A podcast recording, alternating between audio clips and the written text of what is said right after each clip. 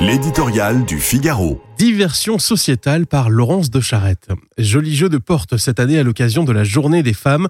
Tactique syndicale d'abord de cette drôle d'équipée occupée à frapper encore haut et fort au bureau d'Emmanuel Macron contre la réforme des retraites.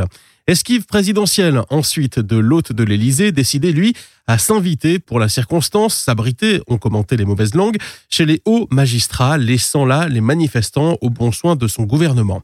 Depuis le palais de justice, où il s'est rendu en hommage à l'avocate féministe Gisèle Halimi, Emmanuel Macron s'est employé à combattre de toute autre menace, celle des idéologies réactionnaires qui ont, dit-il, déjà sévi outre-Atlantique. Le président a donc annoncé vouloir graver la liberté des femmes de recourir à l'interruption volontaire de grossesse dans la Constitution. Un projet de loi devrait suivre dans les prochains mois une diversion sociétale pour reprendre son souffle. Peu importe que, dans les faits, le droit à l'IVG ne soit nullement menacé dans nos contrées. Les juristes n'ont en effet cessé de s'étonner des velléités qui se sont subitement emparées de l'Assemblée, montrant parfaitement combien la loi et la jurisprudence constitutionnelle protègent déjà la France du syndrome américain fantasmé depuis la décision de la Cour suprême.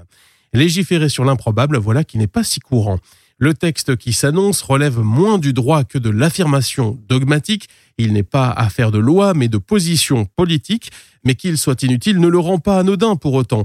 Beaucoup s'inquiètent déjà que restera-t-il de l'équilibre de la loi Veil, la clause de conscience que peuvent appliquer les médecins pour l'IVG, cette clause qu'ils revendiquent à minima en cas de législation sur l'euthanasie survivra-t-elle à une nouvelle hiérarchie des normes?